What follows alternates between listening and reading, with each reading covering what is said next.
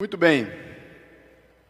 Meus irmãos, em todas as culturas do mundo, existe um desejo no ser humano de adorar. Não importa se uma cultura teve contato com o que a gente chama de civilização ou não, se você chegar naquele local, eles têm um desejo de adorar. E esse desejo de adorar, ele foi colocado pelo próprio Deus dentro de nós, porque nós fomos criados por Deus com um propósito principal de adorar a Deus. Mas quando o pecado entra no mundo, essa adoração que tinha um foco específico e determinado, que era o próprio Deus, ela ganha novos alvos, ela ganha novas cores, vamos dizer assim, diferentes daquela em que o Criador havia projetado para nós. Então, o diabo sabe que os nossos alvos de adoração, eles são é, deturpados com pecado, e ele acaba alimentando isso. Ele acaba transformando coisas que nós desejamos, coisas que nós queremos fazer e ser, não em objetivos da nossa vida, mas em deuses da nossa vida.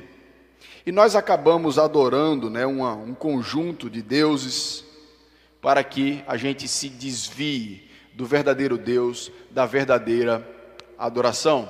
Até em países em que a gente encontra, ou em culturas, ou em realidades, em que nós encontramos é, outros deuses mesmo, né, como uma estátua e alguma coisa, o diabo alimenta isso, porque qualquer adoração que ela é desviada do próprio Deus agrada a Satanás. Então, a, a, Bíblia fala né, que por trás dos falsos ídolos, Paulo nos fala isso em 1 Coríntios, há demônios por trás dos falsos ídolos.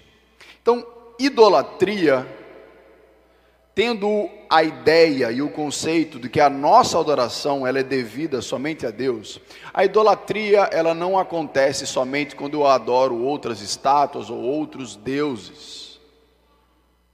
A idolatria acontece todas as vezes em que o amor que devia ser dedicado a Deus é dedicado a uma outra pessoa ou é dedicado a uma outra coisa. João Calvino, falando sobre deuses, ele diz que nós, o nosso coração é uma fábrica de ídolos. Quantas e quantas vezes nós invertemos as ordens das coisas? E nós dedicamos a outras coisas aquilo que nós deveríamos dedicar ao nosso Deus. Então, o que eu quero refletir com você hoje, nessa noite, é um assunto simples, mas extremamente essencial para a sua vida hoje, amanhã e eternamente. E é uma pergunta que muitas vezes nós não fazemos: quem é o seu Deus? Muitos podem responder essa pergunta muito rapidamente. Mas quando nós respondemos com a boca, mas as pessoas olham para a nossa vida, muitas vezes aquilo que a nossa boca responde não casa com aquilo que a gente vive. Dizemos que tem um Deus, mas na prática vivemos outros deuses. Para nos ajudar nessa reflexão nessa noite, eu queria que você abrisse a sua Bíblia em Efésios capítulo 4, versículo 6. Pedir a licença ao reverendo Ronaldo para sair da exposição de Atos. Mas não se preocupe não, que domingo que vem volta, viu? Efésios capítulo 4, versículo 6.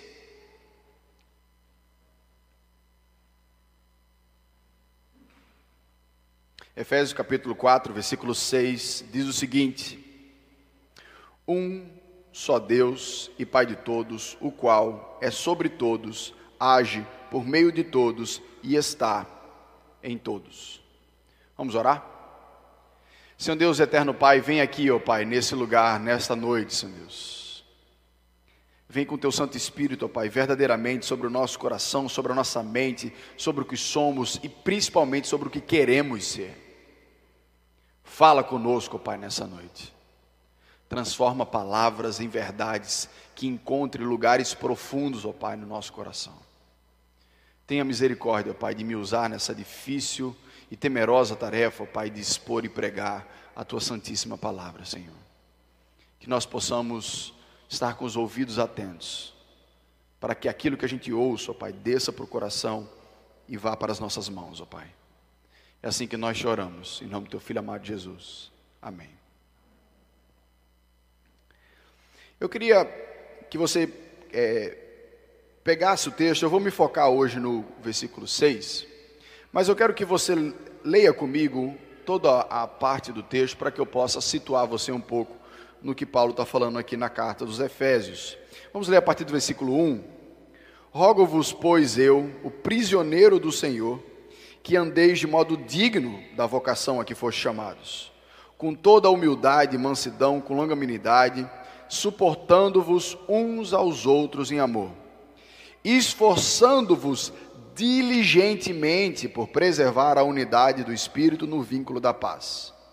Há somente um corpo e um espírito, como também foste chamados, uma só esperança da vossa vocação, a um só Senhor, uma só fé, um só batismo, um só Deus e Pai de todos, o qual é sobre todos, age por meio de todos e está em todos. Paulo, do capítulo 1 ao capítulo 3 de Efésios, ele vai dar a essência, a base da nossa fé.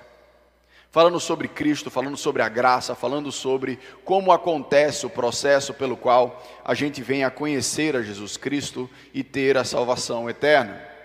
Quando Paulo chega no capítulo 4 até o final da carta, Paulo vai dar as implicações daquilo que nós dizemos crer do capítulo 1 até o capítulo 3. O que é que significa na prática dizer que Jesus Cristo é meu Senhor, é meu Salvador, viver essa realidade espiritual da família de Cristo? E é por isso que ele fala que a gente deve viver de maneira digna em relação à vocação que nos foi feita no dia em que nós fomos chamados em Cristo Jesus. E Paulo começa a trabalhar essa perspectiva da unidade do povo de Deus unidade da família de Deus. E ele vai apresentar os motivos porque nós devemos batalhar pela unidade do povo de Deus. E ele coloca sete uns, do versículo 4 até o versículo 6. Um corpo, um espírito, uma só esperança, um só Senhor, uma só fé, um só batismo, um só Deus. Então, Paulo aqui ele trabalha as, os, as motivações que nós temos para sermos um povo só. E é interessante que desse capítulo, do, do versículo 4 ao versículo 6, nós temos aqui uma divisão em que nós podemos encontrar uma característica é, é, muito difícil, vamos dizer assim, para a gente compreender de Deus. Porque no versículo 4 ele fala sobre a unidade no Espírito, no versículo 5 ele fala sobre a unidade do nosso Senhor, que está se referindo a Jesus, e no versículo 6 ele fala da nossa unidade em Deus o Pai. Então aqui nós observamos a trindade nesse papel da salvação, nesse papel da unidade do corpo. E é interessante a gente aprender que a nossa salvação, ela foi cuidadosamente planejada pelo nosso Deus, onde Deus, no princípio, antes da fundação do mundo, elabora o seu plano de enviar Jesus à terra para morrer em nosso lugar e o Santo Espírito para dar vida à nossa vida e fazer compreender e crer nas verdades de Deus concretizadas em Cristo Jesus. Então a gente aprende, né? Se você tem vindo para a escola dominical, ou se você tem frequentado os cultos da quarta-feira, né, seja virtualmente ou seja presencialmente, nós aprendemos sobre a perspectiva de um Deus que nós chamamos de triuno. É um Deus que tem três personalidades, mas ele não é esquizofrênico, né? Deus tem o Deus Pai, o Deus Filho, o Deus Espírito Santo, mas em essência é um único Deus. Muita gente dá um nó na cabeça com essa ideia, mas o que a gente precisa entender é que Deus é um ser muito mais complexo do que a gente. Então ele consegue fazer coisas que nós, seres humanos, não conseguimos. Ele consegue ser três e consegue ser um ao mesmo tempo. A gente não. A gente só consegue ser um e já está muito difícil ser um, né? Então, com essa ideia da Trindade, dessa verdade da Trindade, é que o texto consegue dizer que nós temos um só Deus. Nós não temos três deuses. Nós temos um único Deus a quem nós devemos adorar. E esse um só Deus também nos lembra uma outra verdade que a gente precisa prestar atenção. É que não há, o nosso Deus não é só único, no aspecto de que não existem três, mas ele é único também no aspecto que não existe outro. Ah, eu tive, na nossa família, tem um tio que ele foi missionário na Índia por 10 anos. E um dos testemunhos que ele dá é que a Índia é um dos lugares mais politeístas do mundo. Há quem diga que a Índia tem um milhão de deuses. A palavra de Deus nos ensina que não existe nenhum outro Deus além do nosso Deus.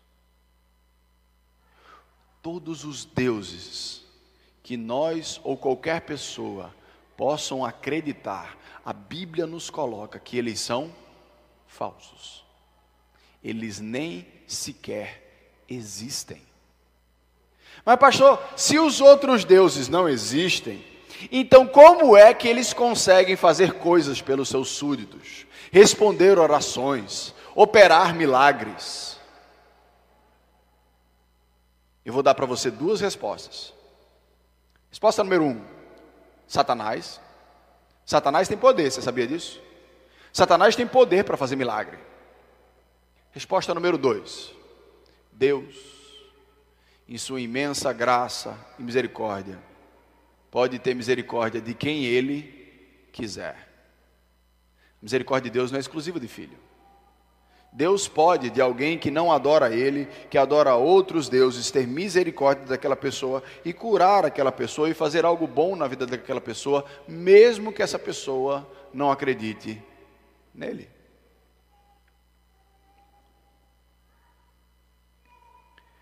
Agora entenda uma coisa: Satanás tem nos empurrado para uma situação de respeito, em que o respeito pelo outro se tornou um sinônimo de negação da verdade. Nós temos uma mensagem em que ela é a verdade. Jesus disse: Eu sou o caminho, a verdade e a vida. Não se trata de uma superioridade espiritual ou de uma superioridade intelectual em que a nossa religião e o nosso Deus está acima de todo mundo. Significa do que realmente é.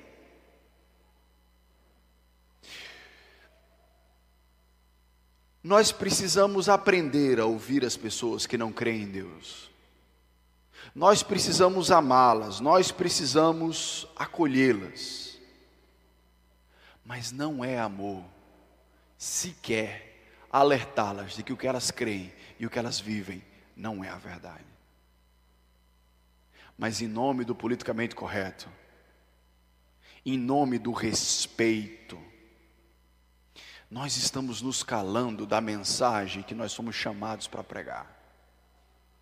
Nós estamos sendo calados como testemunhas do único Deus verdadeiro. Em nome de que cada um creia no que quiser. De fato, cada um vai crer no que quiser. Mas eu preciso contar para essa pessoa, eu preciso falar para essa pessoa que aquilo não é a verdade. Se ela vai acreditar, se ela não vai acreditar, já não é mais responsabilidade sua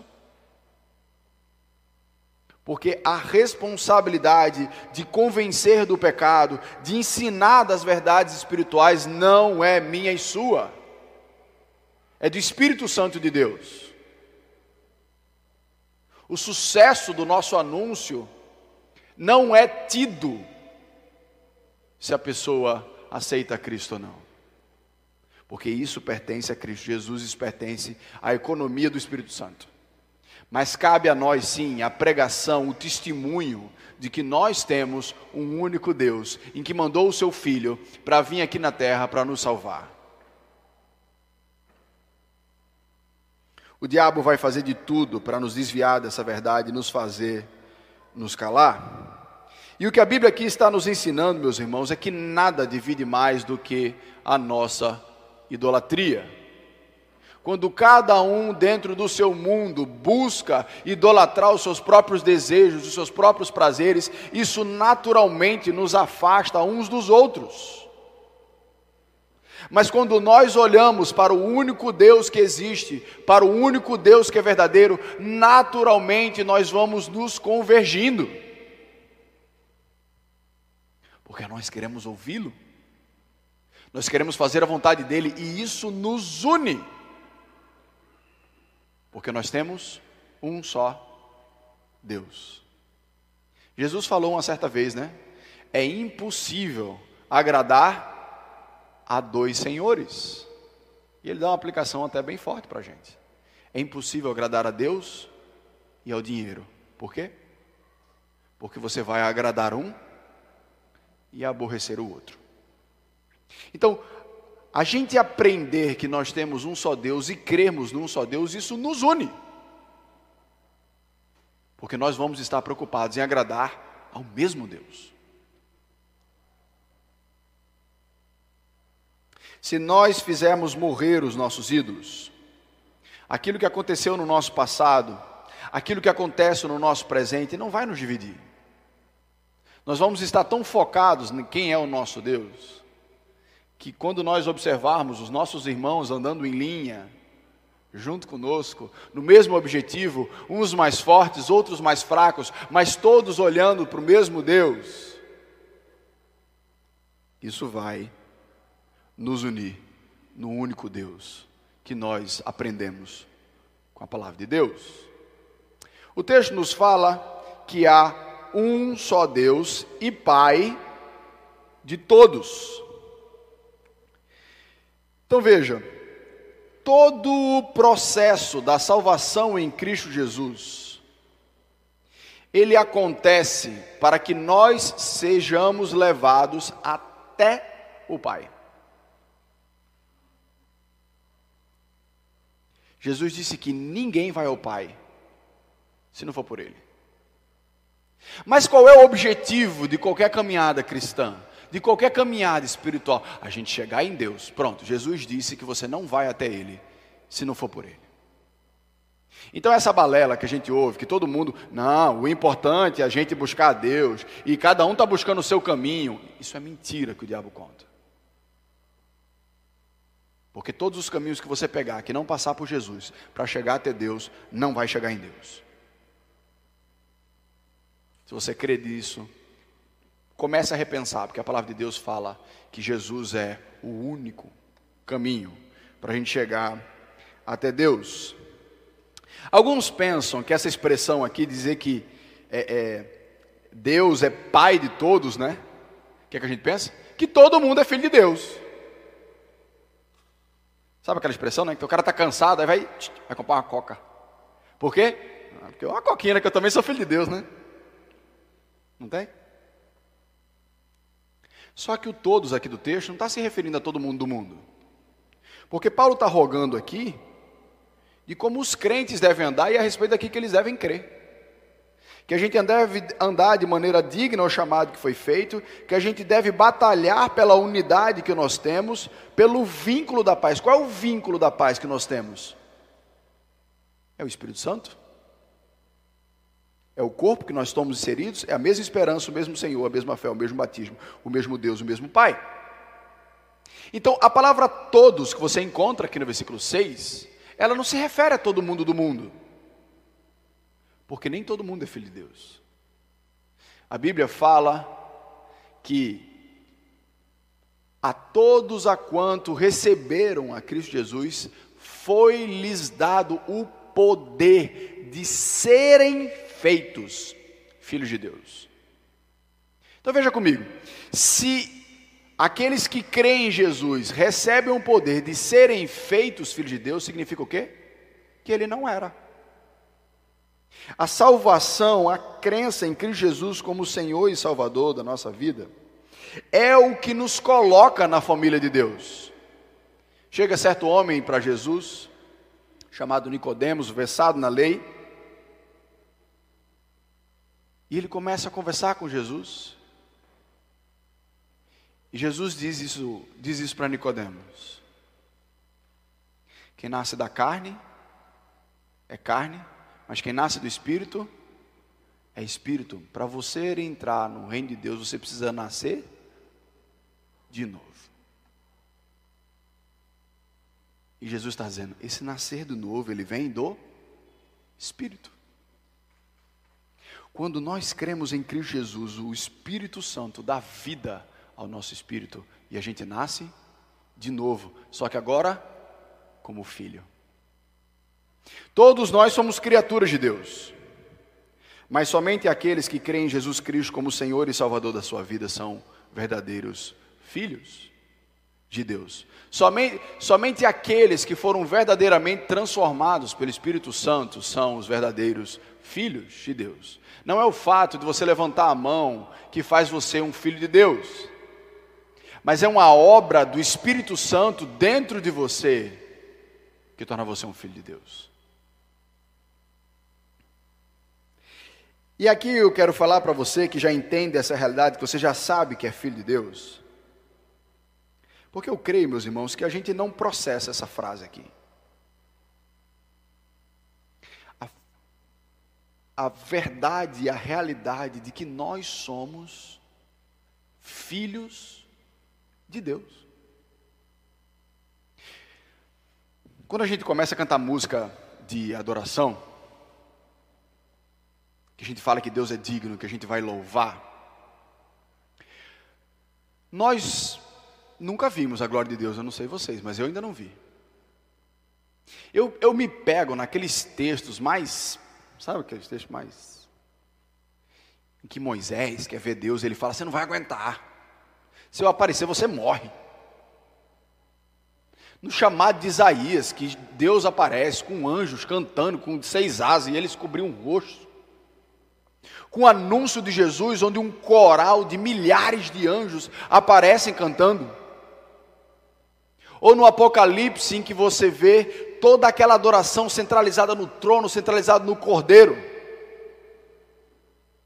O Deus que sustenta e criou todo o universo. Ele é nosso Pai. Esse Deus, Ele chama a mim e a você que cremos em Cristo Jesus de filho. Se nós compreendêssemos com mais propriedade, com o fundo do nosso coração, que Deus é o nosso Pai, você iria poder colocar as suas inquietações num lugar que você ainda não descobriu. Porque Deus é o seu Pai. Pare para pensar.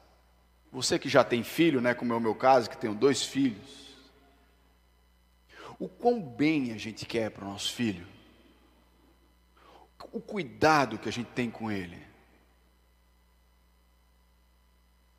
Eu sei que alguns não têm um conceito ou uma realidade de pai que ajuda muito nesse sentido. Mas nossos pais da terra, por melhores que sejam ou ausentes que sejam, todos eles são imperfeitos. Deus é perfeito. Então, sempre quando os problemas vierem a consumir o seu coração, você precisa se lembrar de quem você é. Pela graça e pela misericórdia de Deus, você foi feito filho de Deus pela graça dele.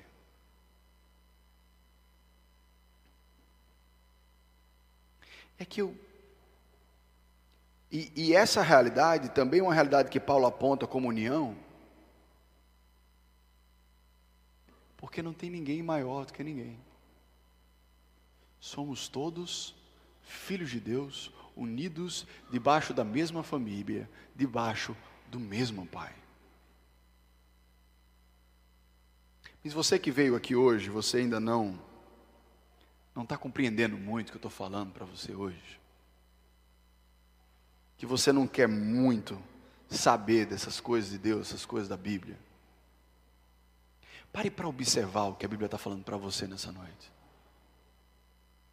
Ela está dizendo a você que existe uma possibilidade de você ser feito filho de Deus e usufruir dos privilégios, direitos e responsabilidades de ser filho de Deus. O que é que você tem na vida que vale tanto assim? Me diga. Pare para pensar na sua vida, na sua carreira, na sua família, nos seus bens, nos seus hobbies, nos seus prazeres. O que dessas coisas vale mais do que fazer parte da família de Deus e viver para a glória dele? Jesus contou que o reino dos céus é como uma pérola de grande valor, em que um homem que a buscava, quando a encontra, vende tudo que tem para ter aquela pérola. Agora qual é o desafio? É que para isso precisamos de fé. Deus não mostra a sua glória, o seu poder através da nossa conta bancária. Deus não mostra o seu poder e a sua glória para que a gente creia nele, se a gente tem saúde ou não. Muitas vezes é o contrário. Para nós crermos em Cristo Jesus como Senhor e Salvador, nós precisamos de arrependimento e fé, e aí sim fazer parte da família de Deus debaixo de um único Pai. E sabe uma das coisas que me encantam? Que fala aqui no versículo 4, né, que nós temos uma só esperança. É que Deus, em seu amor e no seu plano, Ele já garantiu o destino do filho dele. Né? Não é o sonho do pai, né? Garantir o futuro do filho, né? Deus já garantiu o nosso futuro.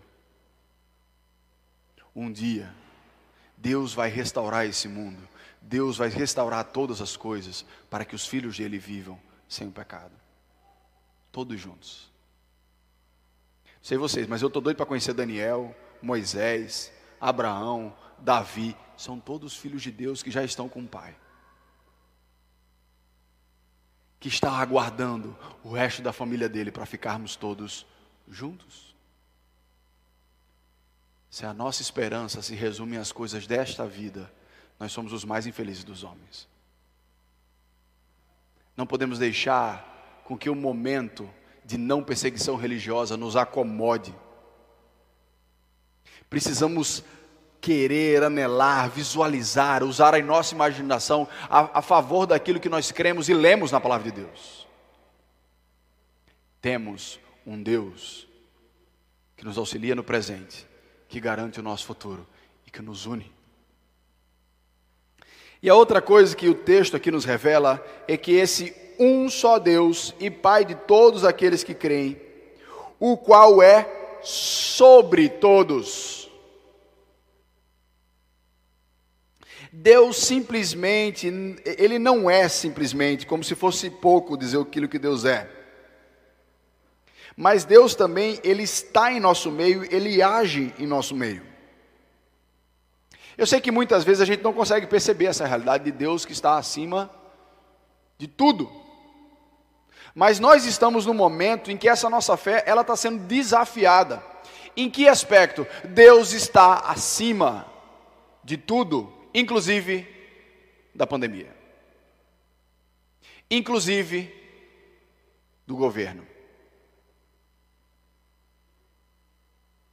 Não existe nada nesse mundo que esteja acima do nosso Deus. Não existe nada nesse mundo que pegue Deus de surpresa, que Ele não saiba o que fazer. A história pertence a Deus. É, Deus tem me levado a estudar o livro de Isaías. E é muito interessante você estudar o livro de Isaías, porque o livro de Isaías contém promessas de séculos na frente. Isaías prevê a queda de Jerusalém, Isaías prevê a vinda do Messias, como o Messias morreria. São profecias com 200, 700 anos de antecedência. Você já imaginou algo que a gente vem a profetizar no nome de Deus hoje e que vai se concretizar em 2720? Quem é que pode fazer isso? Só o Senhor da história. Porque Deus está exaltado sobre todos. Mas o todos aqui também se refere mais especificamente, apesar de ser uma realidade sobre toda a criação, é sobre o seu povo. Deus está sobre o teu povo e Ele cuida, coordena a igreja e a história, orquestrando a história para o final que Ele quer. Vemos o cristianismo perseguido aqui ou ali, mas em lugares que a gente acha, às vezes, que ele já morreu, Deus faz ressuscitar. Pense num povinho que já sofreu atentado ao longo da história para morrer, chama-se cristão. Mas Deus sustenta, levanta e ressuscita quantas vezes Ele quiser, porque Ele é o mantenedor do seu povo. Ele quem guia o seu povo por um final glorioso em que vai glorificar a Ele através da gente. E aqui ele fala uma coisa que muitas vezes nós estamos perdendo, porque muitas vezes quando a gente lê a Bíblia, a gente, né? Ah, vou fazer uma devocional hoje, blá blá blá blá blá blá blá blá blá blá, blá, blá e faça desapercebido.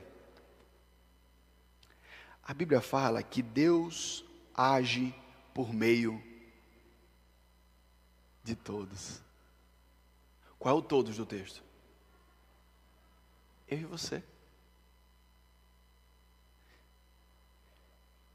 Deus podia não usar ninguém. Ele precisa de mim de você? Para nada. Deus não precisa de mim de você para nada.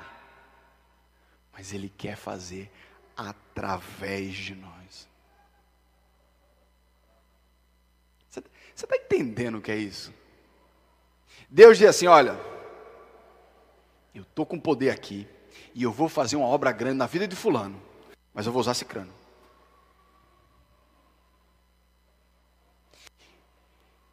Deus quer usar a cada um de nós para que nós sejamos canal dele.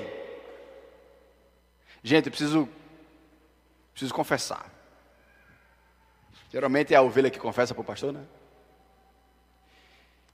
No momento em que você começar a descruzar o seu braço, arregaçar a sua manga e encarar o chamado que Deus fez para você de servir a Deus, você vai ficar viciado em Deus usar você. Eu dou graças ao meu Deus, porque eu nunca encontrei algo mais maravilhoso do que aquele momento em que você percebe que Deus usou você. É muito bom. E a Bíblia está tá falando que Deus faz isso. Mas muitos têm perdido esse privilégio. Por quê? Porque está gastando a vida toda consigo mesmo. E é quase como se Deus dissesse: Eu queria usar, mas só tem Netflix na vida do cara. Só tem celular, só tem videogame. Como é que eu uso? Aí ele vai quebrar todinho, né? jogar água para virar lama. Aí depois que tiver todo quebrado, virou uma pocinha, né? Aí Deus vai fazer o barro de novo. Quanto que Deus quer ouvir? Eis-me aqui, Senhor. Me usa. Se vicie no agir de Deus através da sua vida. Mas se proponha a ouvir o que Ele quer usar você. Ah, não, é porque eu não consigo, né? Eu não... não é você.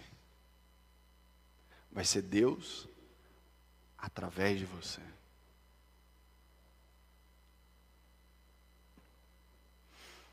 Por fim, um só Deus, Pai de todos nós, o qual é sobre todos, age por meio de todos e está em todos. A gente tem um, um vício, né? De linguagem. Não, dia domingo é o dia do Senhor, é o dia de ir para a casa de Deus. Aqui não é a casa de Deus. Porque lá em 2 Coríntios capítulo 4, versículo 7, diz que Deus nos escolheu para morar. O nosso corpo é templo do Espírito Santo. Onde é que está a casa de Deus? Está dentro da tua casa. Deus escolheu morar dentro de nós. Você precisa lembrar disso. O Espírito Santo mora dentro de você. De todos os crentes. De todos aqueles que têm a Jesus como Senhor e Salvador na sua vida. Meus irmãos, se a nossa adoração está fincada em Deus, se nós amamos o nosso Pai, se nós queremos ser usados pelo nosso Pai, se nós somos habitados pelo nosso Pai, nós devemos viver uma vida de acordo com isso.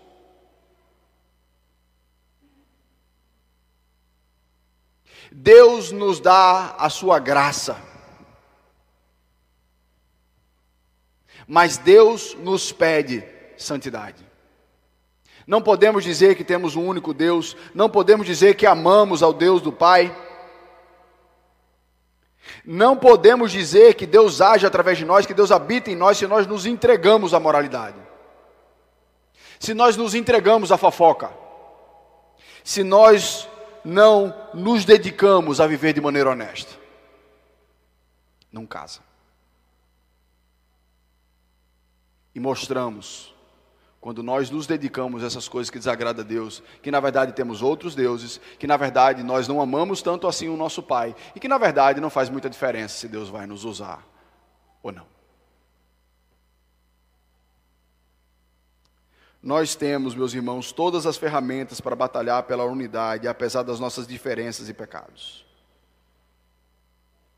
mas que Deus possa fazer você olhar para o seu irmão como uma extensão sua. Nós não estamos num condomínio, né? Você entra no elevador, aí sai. Quem é esse daí? É do 302. Nós estamos numa família, adorando o mesmo Deus. A pessoa que senta ao seu lado possivelmente é seu irmão. A Bíblia nos chama não para criar uma unidade, mas para preservar. Porque todo o trabalho prévio e necessário Deus fez. A gente só tem o poder de manter ou quebrar. Mas Ele já criou. Por que, que eu estou trazendo essa mensagem aos irmãos hoje, além dos motivos que o Espírito Santo colocou no seu coração durante essa pregação? Porque essa essa ideia da plantação da igreja e a maneira como ela tem sido tratada, para mim, deixa muito claro quem é o Deus único. No final do ano passado, eu fiquei sabendo que o ano de 2020 seria meu último ano em Fernando Noronha. Seria o ano da transição. E a gente passou o ano todo, né? Orando e pensando. E aí veio a pandemia, a gente orava mais, pensava mais, né? Mas em todo momento Deus foi concedendo paz. Até que Deus usou a vida do meu irmão Serginho, e Deus colocou no coração dele a ideia de plantar uma igreja. E ele chegou para mim e fez: Dani, eu não consigo tirar isso do coração. Vamos orar por isso. E eu entendi a seriedade do que ele estava falando. E eu disse: vamos, vamos, vamos, vamos orar de verdade. E nós começamos a orar de propósito por isso. Deus começou a me, me preparar através de, de leituras. E o ano foi andando, e o ano foi andando, fui conversando com uma pessoa, fui conversando com outra, a coisa foi começando a montar, foi começando a montar. E quando eu vim em setembro, na minha última viagem, Deus assinou no meu coração, dizendo assim: pare de me perguntar o que é que você vai fazer o ano que vem. Agora vem me perguntar como você vai fazer. E Deus marcou que era isso que Ele queria para mim no ano que vem. Pouco tempo depois, eu falei com o reverendo Ronaldo e ele pediu para conversar comigo. E a gente conversou. E ele me propôs o inimaginável não é só Daniel vai plantar uma igreja e Casa Caiada vai dar um apoio. Daniel, eu acho que só está juntando uma coisa com a outra, que eu já queria plantar e você quer plantar também. E aí eu descubro que Deus estava colocando no coração do reverendo Ronaldo também. E ele me propôs uma coisa que em nenhuma circunstância eu imaginei. Poder voltar para a Casa Caiada. É óbvio que eu não vou ser pastor auxiliar de Casa Caiada como é, Rodrigo, que está aqui em tempo integral. Meu foco vai ser a plantação. Mas saber que eu vou poder contar com essa família aqui, da qual eu desfruto desde meus 10 anos de idade para mim é uma força gigantesca. Eu não quero que você enxergue que Daniel está plantando igreja. Isso é errado. Que Ronaldo está plantando igreja, que quem tiver no grupo está plantando igreja, que isso está errado. Deus está plantando uma nova igreja através da gente. E não vai ser uma só, não. O que é que eu quero chamar você nessa noite? O que você pode começar a fazer agora por essa nova proposta são duas coisas. Número um, ore. Mas não é orar de respeito, não. Sabe como é orar de respeito? Orar é assim, ó. Senhor Deus, ó, ajuda lá aquele negócio da plantação, viu? E, e me ajuda a comprar aquele celular, porque eu estou querendo muito, porque aquele celular tem uma configuração boa. Não, não, não, não, não. Ore de verdade. E ore em dois sentidos: para que Deus nos auxilie, para que Deus nos, nos dê sabedoria e a outra coisa que eu quero que você ore, Senhor Deus, como é que o Senhor quer me usar na tua obra? Seja em casa caiada, seja fora, seja em qualquer lugar. Pergunte a Deus como Deus quer lhe usar. Eu aprendi no seminário que quando a gente ora que o negócio começa a complicar, viu? Porque quando a gente começa a falar com Deus, a gente começa a pedir a Deus as coisas, Deus fala. Cantamos, né? Não sei, eu não sei quem cantou, porque está todo mundo de máscara, né? Eis-me aqui. Como é? Como é que continua? Eu livre? Amém. Eu livre estou ao teu dispor, para onde tu quiseres me enviar. Olhe. A gente não vai poder saber se você cantou, mas o Espírito Santo sabe que você faça dessa música uma oração verdadeira para você. Porque entenda uma coisa, gente, sobre missões, sobre evangelização, não é opção da igreja. É a missão da igreja. Se nós não temos investido em evangelização, seja numa plantação, seja no interior, seja no índio, seja no vem jogar, no nosso prédio, na nossa família, com os nossos amigos, a gente está fora da missão. Do único Deus que nós temos. Eu sou muito, mas muito grato a Deus por ver a movimentação dele. Deus me dá esse privilégio de ser pastor, de sentar num camarote, pegar uma pipoquinha, dizer que incrível isso que Deus está fazendo. E doido para entrar no palco para fazer parte daquela ação de Deus ali. Que você possa anelar no coração pelas coisas de Deus muito mais do que as coisas desse mundo. Que a gente possa compreender a vivacidade do Evangelho e a vivacidade da, da responsabilidade que Deus nos concede. Amém? Vamos orar? Baixe sua cabeça, feche seus olhos.